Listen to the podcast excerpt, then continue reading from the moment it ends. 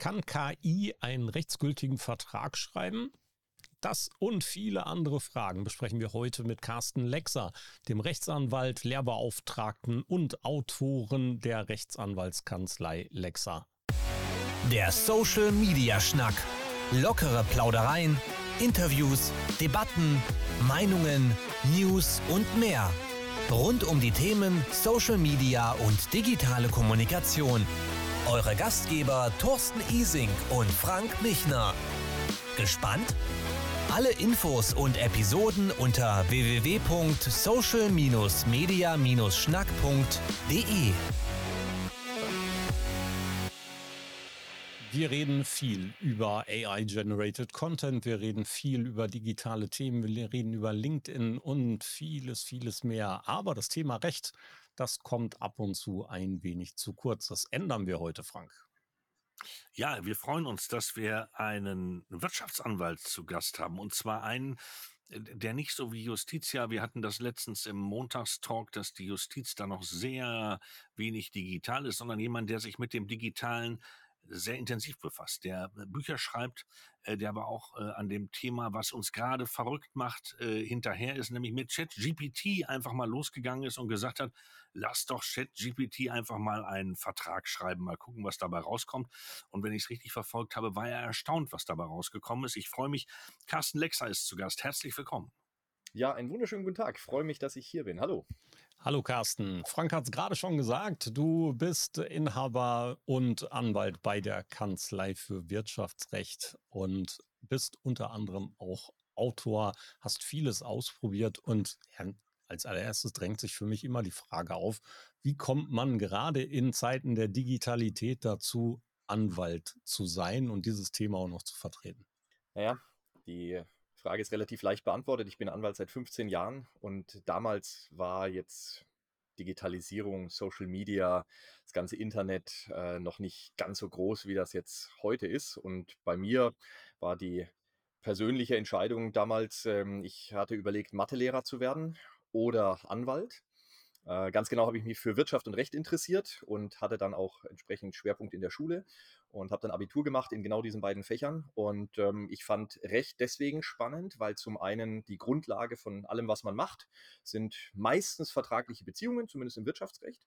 Und äh, ich selber habe mir dann gedacht, äh, gut, das möchte ich mit Wirtschaft verbinden und habe dann im Rahmen meiner Recherche zum Studium gemerkt, das funktioniert sehr gut, wenn man juristische Grundlagen hat. Und so ist das eigentlich gekommen. Und dann habe ich mich darauf spezialisiert, Wirtschaftsberatung, und äh, habe dann gemerkt, das funktioniert super. Und so bin ich zum Anwalt gekommen. Und mich hat halt nur das Interesse an, an Technik und Wirtschaft nie losgelassen äh, und, und habe dann im, im Lauf der Zeit versucht, das immer mehr zu verbinden. So ist der Hintergrund. Und das Digitale und deine, dein durchaus vorhandenes, auch privates Fable für Digitales und soziale Medien ähm, ist natürlich gewachsen oder ist das auch an dem, ja, war das logische Konsequenz für dich? Ja, das war, das war nicht ganz so logische Konsequenz, sondern ich habe mich interessiert für Webseitengestaltung. Ich habe äh, angefangen mit einem Plus 4 und einem C64, damals noch zu programmieren, fand Computer toll, habe mir dann irgendwann gedacht, oh, man müsste mal in die Reihen gucken, mal schauen, wie die so von innen aussehen. Ja, fand das dann irgendwie super, dann sind Teile abgegangen, wie mit, oh, wo müssen die, die jetzt wieder hin? Äh, dann habe ich irgendwann die ersten PCs gehabt, habe die angefangen zusammenzubauen, weil äh, rein aus, aus finanziellem Interesse, ich war damals Schüler und dann Student und dann habe ich mir gedacht, ach, das kostet so viel, wenn man einen neuen kauft, das muss irgendwie günstiger gehen. Bin dann so auf obskure Webseiten wie Alternate und sowas gekommen, habe dann Bauteile gefunden, habe gedacht, boah, wie cool, da kann ich Speicherchips kaufen und mal gucken, wie man die zusammensetzt und habe dann die Rechner zusammengebaut und so kam das Interesse für, für IT und, und fürs Programmieren. Und dann hatte ich während des juristischen Studiums einen Bekannten, der hat gemeint, Mensch, du baust Webseiten, ich baue auch welche, wollen wir das nicht zusammen machen gegen Geld? Und da habe ich gesagt, ach komm, das, wer bezahlt denn dafür? Ja, interessanterweise ganz, ganz viele Leute. Und äh, dann war es tatsächlich so, er war ein Jahr vor mir, ging also ein Jahr vor mir ins Staatsexamen und wir mussten dann überlegen, wie machen wir das. Und er hat dann ganz offen gesagt, du Carsten, du kannst das Unternehmen weiter betreiben, kriegst auch das Geld. Und ich habe dann gemerkt, das funktioniert nicht, weil ich bin dann ins Staatsexamen gekommen. Und dann habe ich halt gesagt, gut, dann können wir das nicht weitermachen. Wir haben es dann abgewickelt, ganz normal aber das Interesse ist geblieben. Und irgendwie habe ich mich dann schon immer für alles, was so rund ums Internet gewesen ist, Messenger, dann Social Media, dann, was weiß ich, Videos, alles Mögliche und habe halt immer geguckt, was gibt's Neues. Und so ist das dann irgendwie immer weitergegangen. Jetzt muss ich mal kurz, kurz privat fragen, weil wir haben eine gemeinsame Geschichte. Commodore Plus 4. Ich habe noch auf dem C116 ja. unter anderem rumgedaddelt und programmiert. Dann kam der 64 und ganz viele Gemeinsamkeiten offensichtlich. Baujahr, darf ich das ja. so privat fragen? Also es erscheint natürlich in der Folge auch. Du, äh, ganz im Ernst, ich kann es dir nicht mehr sagen. Ich kann dir aber was anderes erzählen, wie das damals war. Dein Mein, ach, mein, sorry, mein Geburtstag. Ach, guck, mein Geburtstag. Ich habe gedacht, Mann, welcher, was für ein Baujahr, der plus vier, um Gottes Willen, was war das denn? Äh, 76, äh, ja, ja also äh, 1976 geboren, ja, das das beste Jahr überhaupt, Jahr des Drachen, also geil, ja. Also vier Jahre vorher ging auch. Rauskommen. Als 72er fühle ich mich auch ganz wohl. Gut, da habe ich auch gehört, ist auch ein ganz, ganz tolles Jahr gewesen. Großartig, ja. großartig. Okay, in der heutigen Zeit deinen ganzen äh, Verknüpfungen dann miteinander zu verweben, also sowohl das Thema Recht, Wirtschaftsrecht, ähm, alles, was drumherum noch dazu an Randthemen da ist, plus das Digitale. Äh, das sind spannende Zeiten, auch für Anwälte im Moment, oder? Ich glaube, es sind super spannende Anwälte. Ich habe vor ein paar Jahren mal einen Vortrag gehalten, da habe ich gesagt, in zehn Jahren ist mein Business tot. Das war 2018, glaube ich, also vor fünf Jahren. Und äh, dann haben mich alle angeguckt, warum? Und dann habe ich gesagt, naja, also, also jetzt speziell halt für mein Business, ich gehe nicht zu Gericht, sondern ich berate, ich, ich schreibe Verträge, ich mache äh, viel Gründungen, Unternehmenskäufe und so weiter und so fort. Und habe dann gesagt, naja, das ist ganz einfach, weil wir werden Software haben und die wird diese ganzen Arbeiten abnehmen. Jetzt muss man dazu sagen, damals war das noch ein kleines bisschen anders. Ähm, ich hatte zu der damaligen Zeit gehört von einem, ich meine, es war ein israelisches und ein österreichisches Unternehmen und Watson, die IBM-Software, die ist damals hergegangen und hat dann mal so einen Test gemacht mit so Geheimhaltungsvereinbarungen und ist dann zu dem Ergebnis gekommen, oh, die Watson-Software erkennt dort mehr Fehler als gestandene Anwälte. So, und das habe ich halt so mitbekommen und habe mir dann nur gedacht, eigentlich macht das total Sinn, weil Juristische Dokumente sind logisch aufgebaut, Computerprogramme folgen einer Logik und dadurch habe ich eigentlich einen perfekten Einsatz. Dann habe ich natürlich mit Kollegen gesprochen, die haben dann gesagt, ja, aber äh, da ist ja was, was ja die Anwälte gerade auszeichnet. Das ist ja, dass die genau auf diese besonderen Situationen eingehen und vor allen Dingen bei den Mandanten die Dinge erfragen, an die die Mandanten gar nicht denken. Dann habe ich gesagt, ja, das klingt schon logisch. Aber das kann doch eine Software auch. Also ich habe ich hab und das klingt jetzt so ein bisschen naiv, aber so war es tatsächlich. Ich habe mir gedacht, irgend, irgendwie stimmt das nicht. Weil ein Mensch macht doch im Prinzip auch nur das, was er nach seiner Erfahrung her jetzt sozusagen dann sich erarbeitet hat im Hinblick auf, auf, auf Wissen, beziehungsweise auf das, was er im Gespräch mit dem Mandanten merkt, was dort noch fehlt. Und dann habe ich mir gedacht, also das, das, das kann so nicht gehen, sondern da brauche ich eigentlich nur eine möglichst schlaue Software und dann macht die genau das Gleiche. So, wie gesagt, das war ein paar Jahre zurück. Und, und dann kam ChatGBT raus. Und, und ich hatte mich schon vorher, da gab es mal dieses, dieses Wahnsinnsvideo, ich weiß noch, das habe ich dann Bekannten immer wieder gezeigt, weil ich gesagt habe, ey, guckt mal, das ist der Hammer, wo Google auf der Bühne präsentiert hat, diesen, diesen ähm, Anruf in dem, in dem Friseurladen. Äh, und äh, das, das habe ich dann äh, Leuten gezeigt und habe gesagt, hier guckt mal, äh, das ist eine Software. Und das Coole war ja dann daran, dass diese Google-Software dann auch diese Äs und, und dieses, uh, oh, let me think und so, so richtig wie so ein Mensch. Und, und ich weiß noch, da waren alle so ganz verblüfft. Und ich habe mir damals gedacht, hey, also wenn das eine Software so schon kann, warum sagt dann jeder, die, die kann nicht so wissensbasierte Professionen ersetzen. Wieso nicht? Das gibt es doch überhaupt nicht. Naja, und dann kam ChatGBT raus und dann habe ich mir gedacht, ey, hm, ich hätte es beinahe so ein Wort gesagt, weil, hey, die, die kann das. Ja, noch nicht perfekt, aber das kommt. Also das kommt. heißt, dein Ergebnis, dein oder dein erstes Fazit ist, als Assistenten könntest du das Ding schon benutzen? Also die tatsächliche Antwort wäre, im Moment wäre ich vorsichtig. Das ist auch genau das. Also ich habe jetzt in dieser Woche, du hattest es ja eingangs äh, angesprochen, ähm, habe ich tatsächlich mal diesen Test gemacht, basierend auf einer Situation, die bei mir aus der Beratungspraxis kam. Ich habe natürlich ein bisschen die Situation vereinfacht. Das war auch dem Umstand geschuldet, dass ich sehen wollte, was findet die Software, was noch fehlt. So. Und das Ergebnis war nicht toll. Jetzt muss man nur eben aufpassen, dass man dann hier nicht sagt, hahaha, haben wir ja gewusst, die Software kann es nicht. Denn zum einen war eben diese Einschränkung da, die Software hatte gar nicht alle Informationen. Und das Zweite ist, wir reden über den Heute-Stand. Über den Heute-Stand, zu, zu diesem Punkt, wo wir heute sind, da sind wir mit einem ICE rangefahren. Also mit einer gewaltigen Geschwindigkeit. Wenn wir jetzt uns überlegen, wir, wir steigern die Geschwindigkeit so wie über die letzten Jahre, dann kann ich mir ausrechnen, wo wir in zwei, drei Jahren sind. Und dann macht die Software nicht mehr so viele Fehler, wenn sie überhaupt noch Fehler macht, weil dann nämlich hat sie die ganzen Informationen eingelesen, die man eben braucht für diese Verträge. Ja, und dann, dann habe ich dort ein, ein Wahnsinnswerkzeug an der Hand. Wie gesagt, im Moment hat nicht so gut funktioniert. Also der, die, die Verträge, ich habe äh, so einen Kooperationsvertrag entwerfen lassen.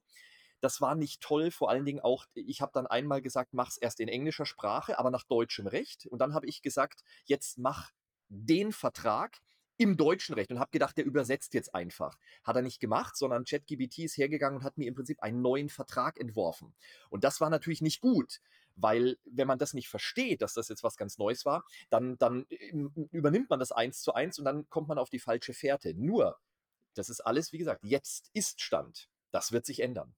Ja, da muss man, glaube ich, auch so fair sein und äh, die Möglichkeiten des Sprachmodells klar äußern. Also das Sprachmodell, was dahinter steht, GPT-3, hat eine. Eingrenzung.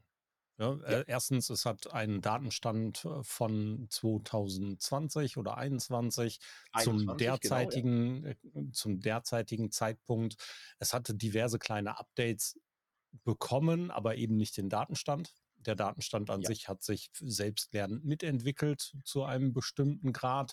Und es ist eben auch keine Suchmaschine und es ist ja. keine Wissensdatenbank, sondern es ist ein Sprachmodell. Und es soll eben bestimmte Informationen selbstständig durch gelernte Dinge und durch Erfahrungsschatz und durch Wissensschatz selbstständig generieren können als Antwort. Ja. Und wenn wir ChatGPT ja. als eines dieser Produkte nehmen, aber uns jetzt mal ein bisschen weiter orientieren. Wir, diese Folge erscheint ja gegen Ende Februar, aber für jetzt, wir sind Anfang Februar, wo wir das aufnehmen, hat Google für die kommende Woche ihre eigene AI-Entwicklung für die Suche angekündigt. Und Chat. Ja. Da können wir davon ausgehen, dass es hier ganz andere Verknüpfungen gibt, weil mit dem Daten- und dem Wissensschatz von Google und einem Sprachmodell, was so ähnlich geil funktioniert wie ChatGPT bzw. GPT-3, kriegen wir plötzlich eine ganz, ganz andere Dimension. Und wir reden von einem Unternehmen, das seit Jahren in diesem Bereich forscht, entwickelt.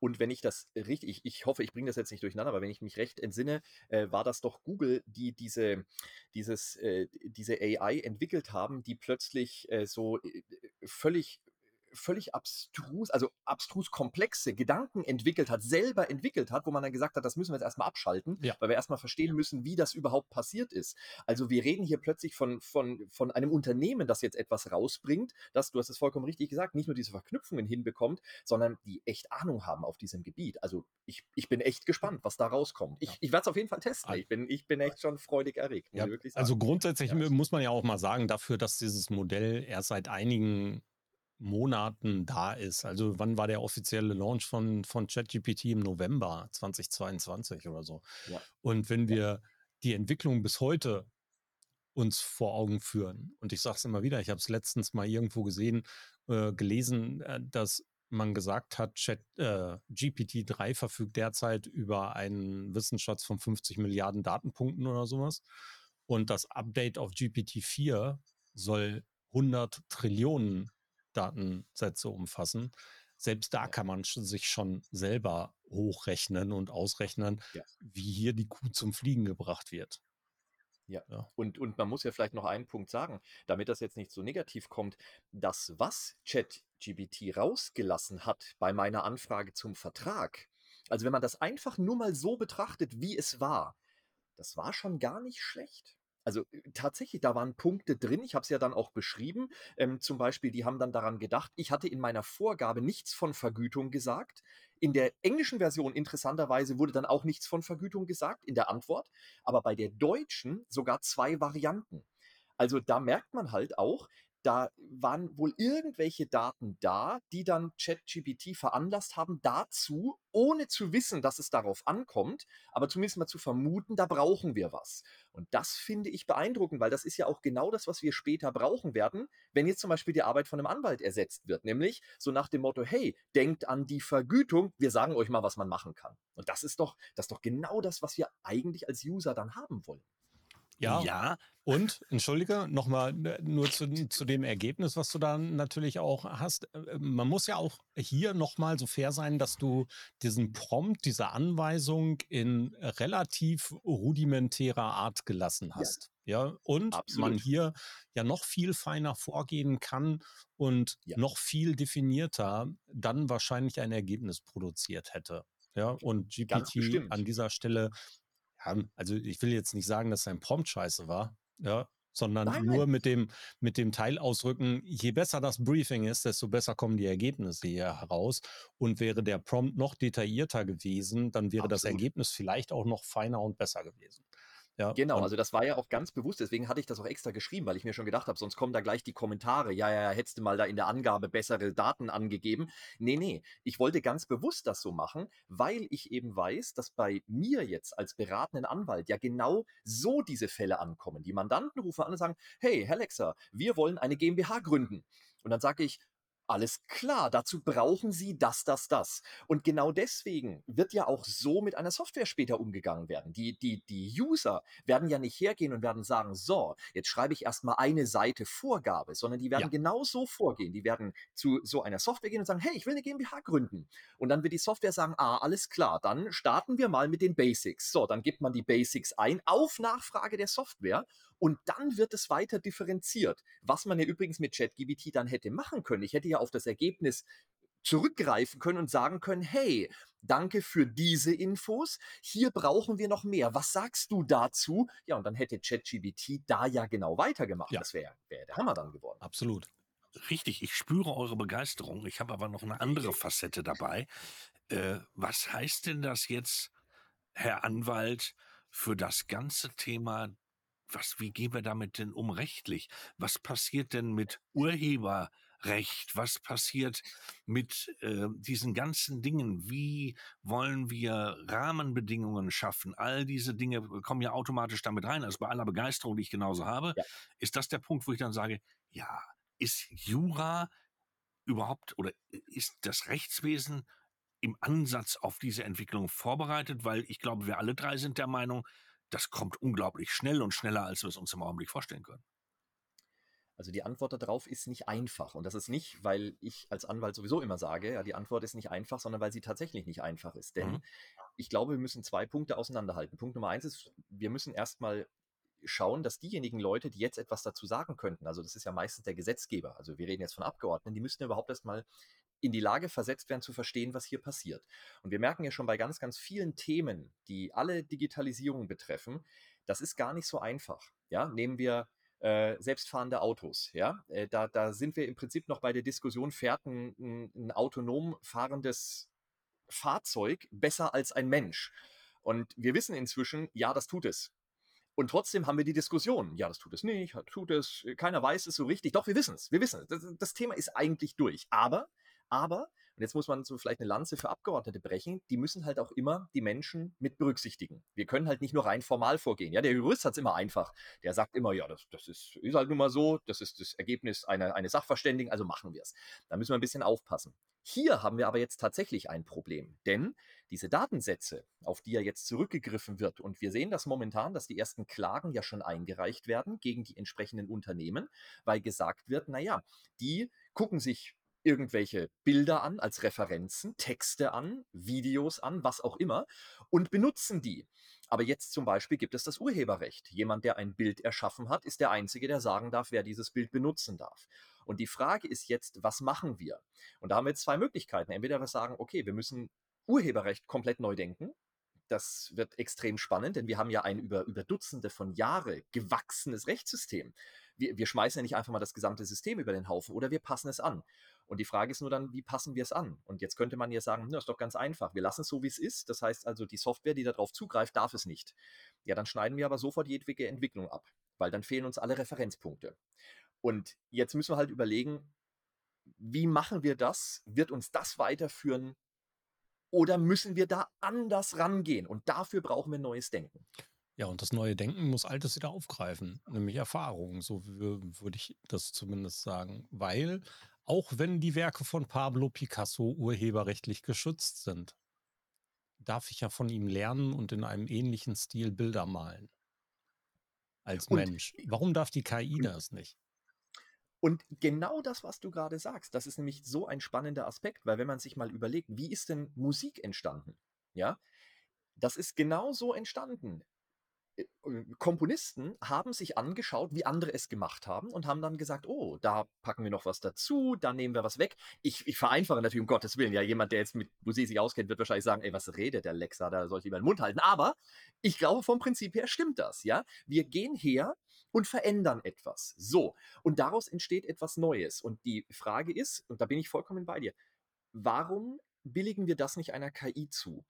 Ich glaube, weil wir da noch einen Punkt haben und, und der wird uns bestimmt noch ein bisschen Zeit kosten, darüber nachzudenken. Nämlich bis jetzt sind all unsere Gesetze, alles, was wir an Regelungen haben, ist immer auf Menschen ausgerichtet.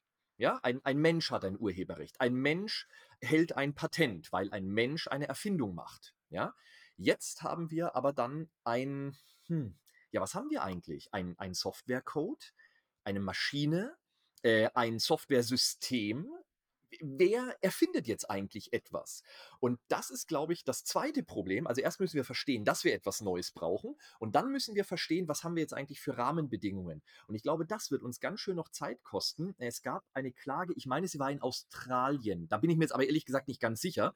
Ähm, da ging es um die Frage, kann ein, ein, ein Programm, ein Computerprogramm eine Erfindung machen? Und ich meine, die Klage wurde abgewiesen mit der Begründung einfach, nee, das geht nur mit Menschen. Und das ist einfach. Das ist wirklich einfach. Und, und da gab es natürlich dann Aufschrei. Da habe ich mir gedacht, nee, eigentlich dürfte es keinen Aufschrei geben, weil so ist die Rechtslage. So, bis hierhin, Punkt. Die Frage ist nur, bleiben wir bei dieser Rechtslage? Und, und das wird uns sicherlich noch einiges an Diskussionen kosten, weil dann müssten wir ja plötzlich einer Maschine, einem Softwaresystem Rechte zubilligen. Huh, spannend, ja. Also äh, wir, wir, kriegen ja schon Probleme, einem Auto äh, zu sagen, wir fahren besser als Menschen. Ja, dann noch mehr Rechte. Uiuiui, das wird, das wird echt spaßig. Ja, gar keine Frage. Wenn wir in, in dieser Richtung weiterdenken, dann muss es selbstverständlich so sein. Natürlich muss geltendes Recht sein, ich darf nicht einfach kopieren oder ich darf nicht ja. einfach etwas klauen oder ich darf nicht einfach ja. etwas wiederverwerten, was mir nicht gehört oder wo ich anderen unter Umständen auch noch Rechte einräume, die ich gar nicht habe oder wo ich nicht zu ja. berechtigt bin, mir die Rechte dementsprechend weiter einzuräumen. Die, die Dinge müssen wir klären, gar keine Frage. Ich bin mir nur nicht ja. sicher, ob wir das mit ähm, den derzeitigen Situationen, genau wie du es gerade beschrieben hast, auf eine relativ schnelle Art erledigen können oder ob wir auch hier einfach die Methodik ändern müssen. Vielleicht müssen wir dann unseren unseren entscheidenden Politikern die Informationen zusätzlich per Faxabruf zur Verfügung stellen. Vielleicht kommen sie da schneller dran. Ähm, aber es gehört natürlich zu, es gehört natürlich zu der zu den Herausforderungen in den derzeit sehr digital ausgerichteten Gegenwarten, die wir nun mal so haben. Und wenn wir fit für die Zukunft sein wollen, das ist natürlich auch echt eine tolle Überleitung zu deinem Buch Fit für die digitale Zukunft. Ähm, da muss man natürlich auch sehen, dass das die entscheidenden Punkte sind, um solche Fragen zu beantworten. Es geht ja nicht nur darum, urheberrechtlich Dinge zu klären, sondern es geht ja auch dazu, in bestimmten Art und Weisen die Einflüsse von digital geschaffenen oder von KI geschaffenen Werken in, in, in Lehre, Uni, Forschung etc. zu beantworten. Es geht ja nicht nur darum, irgendetwas Unikes da draußen vielleicht zu verkaufen, sondern ähm, auch Noten in Schulen oder in Universitäten abzuliefern. Und hier brauchen wir vielleicht zusätzlich zu dem, zu dem rechtlichen Rahmen auch einen moralisch-ethischen Konsens. Und das wird, glaube ich, noch sogar das größere Problem werden. Ich, ich glaube auch, wir werden uns zum Beispiel überlegen müssen, wenn, wenn, wenn jetzt Informationen überall abrufbar sind, und zwar in einer Form, die, die neu geschaffen wird. Ja, also dass ich mir sozusagen gar nicht mal mehr über die Fragestellung, über die präzise Fragestellung Gedanken machen muss, weil eine Software erkennt, wo ein, ein, Beschreibungsfehler bei mir ist. Ja, wie, wie mit, mit meinem Vertrag hier. Ja, die Software erkennt, oh, da hat der, der die Eingabe gemacht hat, offensichtlich an ein paar Punkte nicht gedacht, macht überhaupt nichts, füge ich hinzu. Dann muss man sich ja mal äh, Folgendes vorstellen. Ähm, ich bin hier, äh, ich habe ein paar ähm, Universitäten und Hochschulen Lehraufträge. So, da müssen die Studenten Papers schreiben.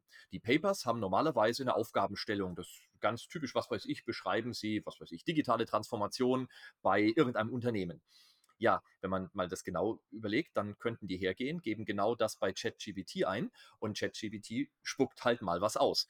Und dann wird das noch ein bisschen verfeinert und dann habe ich am Ende plötzlich ein tolles Paper.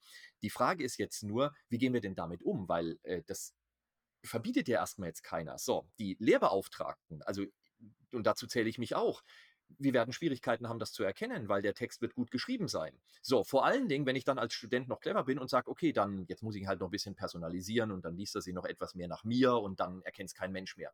So, ja, dann hat man als Lehrbeauftragter 30 äh, Papers vor sich liegen. Ja, das erkennt man irgendwann einfach nicht mehr. So, was machen wir jetzt dann damit? Konsequenz wird wahrscheinlich sein, wir müssen uns überlegen, was machen wir denn mit Wissensvermittlung, wenn Wissen überall abrufbar ist wird das nicht beispielsweise bedeuten, dass wir vielleicht mehr auf Methodik gehen müssen und weniger tatsächlich auf Vermittlung. Also die, die reine Wissensvermittlung, weil warum sollen die denn noch etwas auswendig lernen, wenn ich doch einfach, jetzt ich übertreibe ein bisschen, ich spreche in meine Uhr rein. Ich sitze irgendwo und sage, hey, sag mir mal ganz schnell, dann habe ich hier den Knopf im Ohr und dann spuckt mir sofort ins Ohr die exakte Antwort.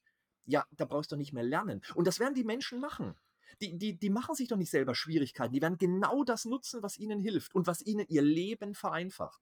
Und das klingt nicht nach Science Fiction. Das wird genauso kommen. Ja, ja, äh, ja, aber. Äh, ja, aber ich glaube, wir werden genauso, wie wir äh, Programme haben und KI haben, werden die schreibt, werden wir KI haben, die prüft, ob und wie es entstanden ist. Und ich glaube auch, dass wir dort Verfahren haben werden. Und ja. es bringt uns endlich zu einem Punkt, den ich für extrem wichtig halte. Wir kommen im Ansatz dahin, dass wir andere Prüfungs- und Bewertungsverfahren kriegen, wenn es um die Vermittlung von Wissen und das Aufbereiten von Wissen und das Lernen von Wissen geht. Ich glaube, das ist längst überfällig. Entschuldige, aber das halte ich für sowas von übertrieben deutsch.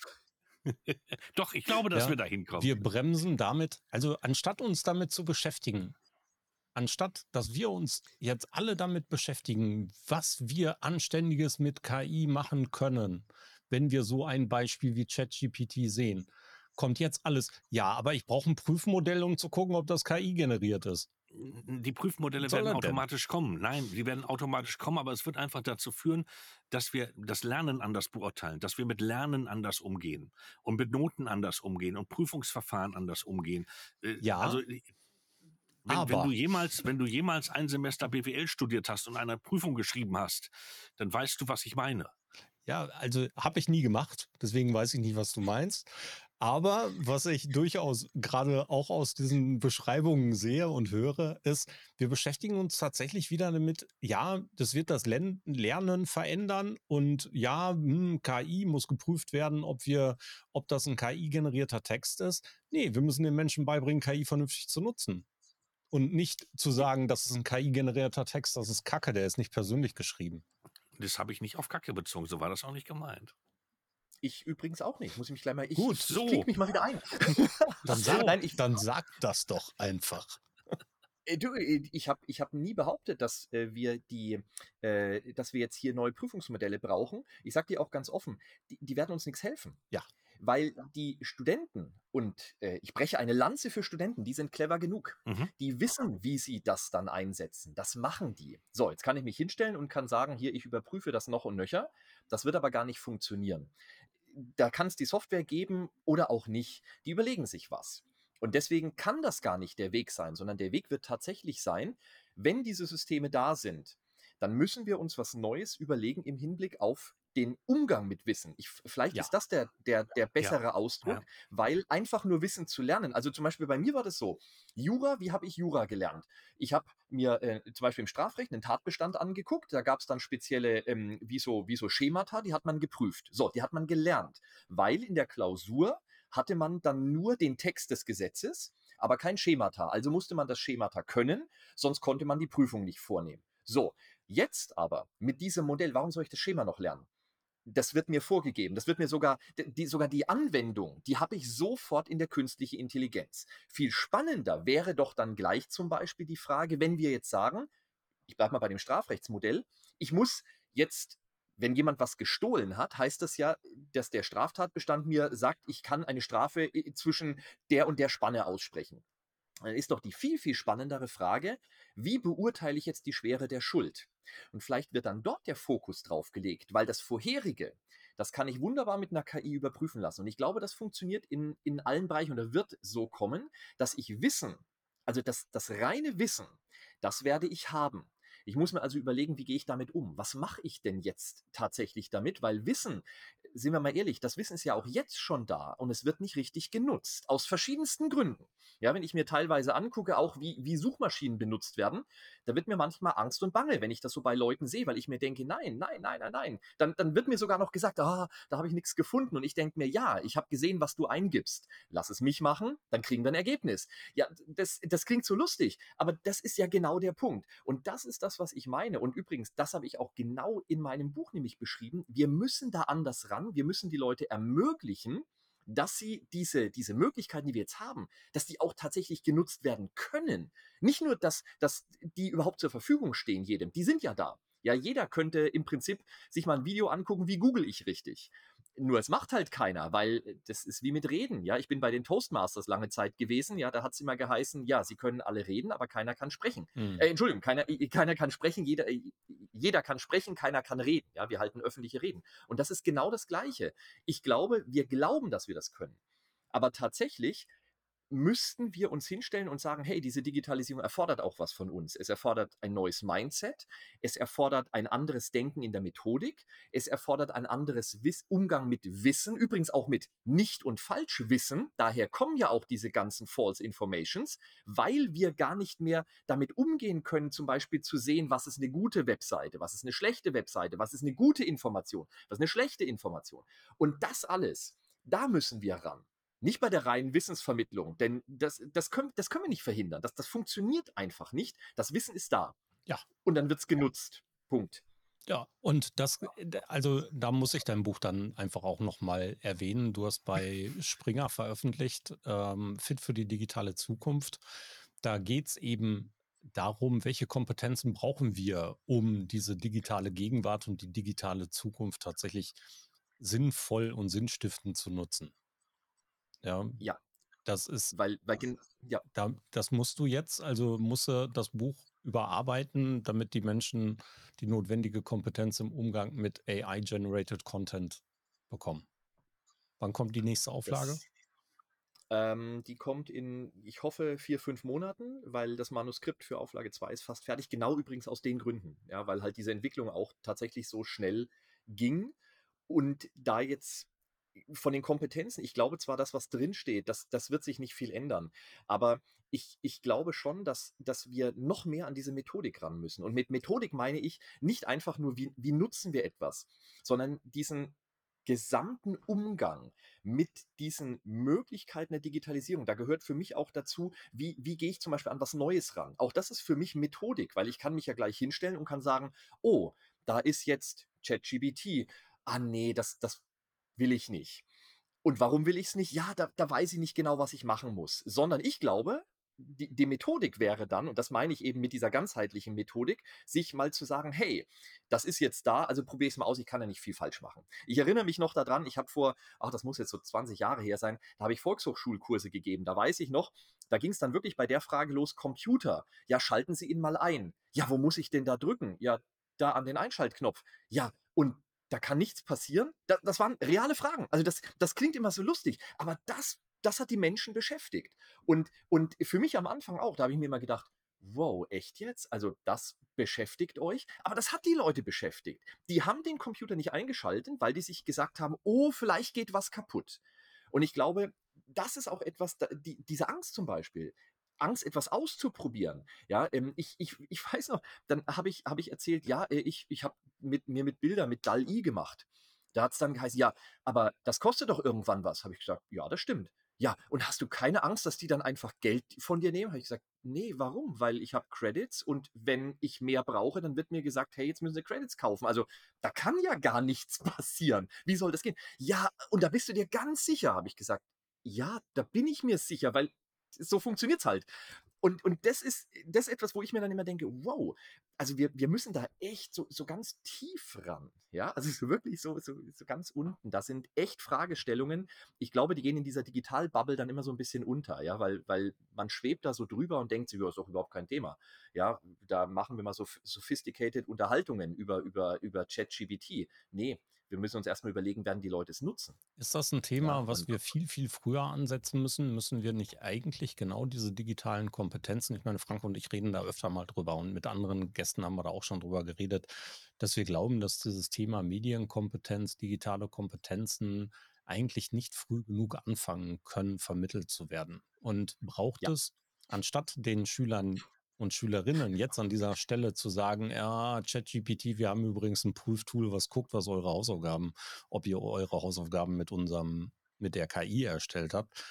Ist es nicht viel sinnvoller, hier an dieser Stelle den sinnvollen, sinnstiftenden Umgang vernünftig zu vermitteln und zu lernen, wie es tatsächlich genutzt werden kann, um eben auch so einem angeblich innovativen Land wie Deutschland wieder ein bisschen mehr auf die Sprünge zu helfen und es tatsächlich zu dem zu machen, was wir da draußen so oft propagieren. Also wir müssen doch viel, viel früher, viel digitaler und viel effizienter in Richtung vernünftige Nutzung gehen, oder nicht? Ja. Danke. Ich weiß, ich weiß, du erwartest jetzt noch nee, mehr, aber. Alles gut, reicht mir vollkommen. Also, wirklich. Ja. ja. Sofort. Ja. Am, am, besten schon im Kindergarten. Wirklich. Ja. Umgang mit digitalen Tools, Tablets und so weiter. Warum auch nicht? Ja. Mir macht das immer fertig, wenn ich dann gesagt bekomme, ja, es ist doch viel geiler, wenn die mit Holzspielzeug spielen. Absolut. Also nicht, dass das jetzt jemand hört und sagt, hey, aber Holzspielzeug ist geil. Natürlich. Aber die sollen ja jetzt auch nicht fünf Stunden vorm Tablet sitzen. Aber denen von Anfang an dann zu zeigen, hey, so kann ich es machen. Ich meine, ja. das sind ja auch diese Kinder, die, die, können was, die können richtig was und die, die verstehen ja auch sehr, sehr schnell immer mehr warum dann ihnen nicht gleich was mit an die Hand geben? Altersgerecht, um Gottes Willen. Ja. Aber von Anfang an, damit brauche ich doch nicht erst in der Schule oder im, im Studium anfangen, dass ich dann sage, hey, jetzt guck mal, jetzt kriegst du mal ein Tablet und dann kannst du mal gucken, was du damit machst. Nee, ganz im Ernst, das ist doch Quatsch. Und vor allem, ja. Äh, also das Einzige, was ja wirklich eine Rolle spielen sollte, ist das, was hinten rauskommt. Und wenn ja. Menschen, egal welchen Alters, in der Lage sind, eine KI so zu benutzen, dass da hinten raus ein mehrwertiger für andere Menschen, für andere Zielgruppen, für Entwicklung, für Innovation, für was auch immer, äh, vernünftiges Ergebnis hinten rauskommt, dann hat das die Aufgabe erfüllt. Und die Person, die dieses Werk geschaffen hat, ist gut genug. Weil, ich meine, jeder ist gut genug, jeder Mensch ist gut genug für alles. Aber ja das Ergebnis ist halt cool. Wenn ich die Aufgabe stelle, schreib mir einen Aufsatz über XY und diese, diese Person, die Schülerin, der Schüler hingeht und gibt der KI diese Aufgabe in einer exklusiven Form, wo ein richtig gutes Ergebnis bei rauskommt, mit dem der Mensch sich zufrieden gibt. Und es ist nicht geklaut und es ist nicht kopiert, sondern generiert dann ist es einfach das richtige Ergebnis. Es ist scheißegal, ob das die KI gemacht hat oder die Person an sich, weil die Person, die das Prompt geschrieben hat, die Anweisung gegeben hat, offensichtlich genau wusste, was für eine Aufgabe hier gestellt wurde. Also das Learning war doch da. Oder nicht? Und, und nicht nur das dies, diese Person war so schlau, zu wissen, welches Werkzeug sie ja. einsetzt, um blitzschnell das entsprechende Ergebnis zu bekommen. So und ich glaube, das ist auch, du hast, du hast das vorhin mit, mit diesem, ja, das ist so, so typisch deutsch, dieses Denken, wir brauchen so ein, so ein Prüfprogramm. Äh, auch das hier, glaube ich, ist, ist dann so typisch deutsch. Ja, das, das darf das Kind nicht machen, weil es muss es ja selber machen. Ich glaube das nicht. Ich glaube, das Kind muss wissen, welche Tools es hat und wie es die benutzt. Und da haben wir doch ein, eine riesige Chance. Wenn ich mir jetzt überlege, wir fangen Kindergarten erste Schuljahre gleich an, positiv zu zeigen, wie wir diese digitalen Tools benutzen können, weil ganz im Ernst, die benutzen sie doch sowieso. Also wir, wir machen ja nicht mal was Neues. Ja, wir können ja nicht mal sagen, ja, aber dann, dann benutzen die da zu viel diese Tools. Die Typen. Wir können den positiv dorthin führen, wie man die benutzt. Die Menschen, oh Gott, die, Menschen die hier einbremsen. Ja, jetzt, bin ich, jetzt bin ich gespannt. Jetzt kommt die Menschen, Widerstand. Die Menschen, die hier einbremsen, sind dieselben, die früher gesagt haben, nee, ihr habt auch später nicht die ganze Zeit einen Taschenrechner dabei. Ja, genau. Und äh, es fehlt, äh, eins fehlt dabei, genau die Erkenntnis zu sagen, offen daran zu gehen und didaktisch einzubinden. Das ist genau der Punkt. Und nicht das zu begrenzen. Dann sind wir doch auf einer Linie. Wir sind, wir, nein, voll auf einer Linie. Äh, aber, aber wirklich dann auch zu sagen, dann bring es von Anfang an so rein, dass es didaktisch funktioniert und nicht mit dieser, ich habe das gerade gestern wieder in einer, nee, vorgestern in einer Diskussion gehabt, wo auch wieder sofort die Aussage war, ja, wir müssen das mit dem Digitalen machen, aber nicht in der Grundschule. Und das ist der komplett verkehrte Ansatz. Genauso bin ist ich, es. Bin ich, bin ich, bin ich vollkommen bei dir, weil dort, und das ist jetzt halt, glaube ich, auch so eine, so eine Sache, wie, wie bauen wir das auf? Ich kann doch das Ganze dort positiv ausrichten. Wir, ich habe immer das Gefühl, wir, wir gehen da gleich so negativ ran, so nach dem Motto, ja, wenn wir die gleich an die digitalen Tools, sei das jetzt Tablet, Computer, Smartphone bringen, ja, dann sitzen sie den ganzen Tag davor. Kann sein. Will ich gar nicht ausschließen. Kann es geben. Ist mir aber egal. Weil ich kann doch hergehen, jetzt in dem Fall als Lehrer, und kann denen genauso, ich meine, wir machen das mit, mit Mathematik, wir machen das mit Sport, wir machen das mit Musik, wir machen das mit allem. Da versuchen wir ein positives Bild zu vermitteln im Hinblick auf diese Themen, im Hinblick auf diese Inhalte und so weiter.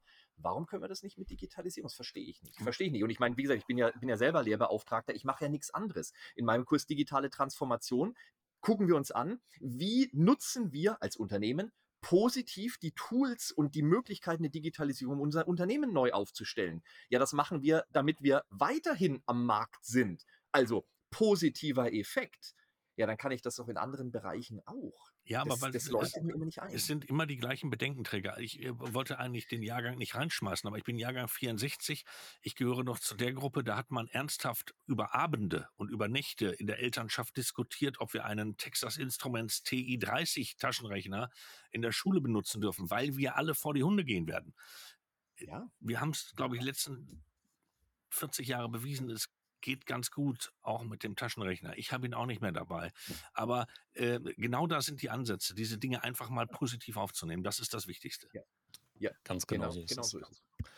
Cool. so. Carsten, sehr, sehr cool und spannend mit dir zu plaudern. Ich hoffe, wir dürfen dich nochmal irgendwann bei Gelegenheit zu einem anderen Thema ansprechen. Dann kommst du einfach nochmal wieder. Sehr gerne, ja. sehr gerne. Ähm, Würde mich sehr freuen. War echt angenehm. Cool, sehr cool. cool. Wir haben einiges äh, schon erzählt, ähm, unter anderem dein Buch. Ich sage den Titel auch nochmal, Fit für die digitale Zukunft. Das ist nicht deine einzige Veröffentlichung. Ähm, falls Menschen interessiert sind, wir schreiben das in die Shownotes auch noch mit hinein und verlinken noch so ein paar Dinge. Wo finden Menschen dich im Netz, wenn sie sich mit dir vernetzen möchten? Tatsächlich auf so gut wie allen Kanälen. Also äh, äh beginnend vom alten Facebook, das, wie ich heute gehört habe, leider nur noch zwei Milliarden Nutzer hat täglich. Also bitte, das ist wirklich äh, alt. Äh, Instagram, Twitter. Twitter bin ich relativ aktiv und äh, LinkedIn insbesondere, also dort auch. Aber sonst YouTube, TikTok, mein Gott, überall. Ja, es ist ein, ein Wahnsinn, ja, was ich für Zeit habe, offensichtlich tagsüber, ja, um dort überall zu posten. Es ist verrückt. Cool.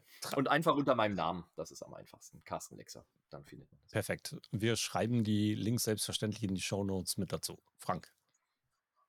Ja, danke für diesen unglaublich erfrischenden Austausch, diese Ansichten, diese, äh, diese Themen. Ich freue mich auch schon auf das nächste Mal, ähm, äh, weil ich denke, dass wir dort in Zukunft noch viele Berührungspunkte haben werden, wenn es darum geht, wie diese Dinge ein- und umgesetzt werden. Herzlichen Dank für deine Zeit und ich sage bis bald. Okay, dann sage ich auch noch äh, ganz herzlichen Dank, Carsten, für deine Zeit, für deine lockere und erfrischende Plauderei. Ähm, man stellt sich Anwälte immer, immer mal ein wenig steifer vor.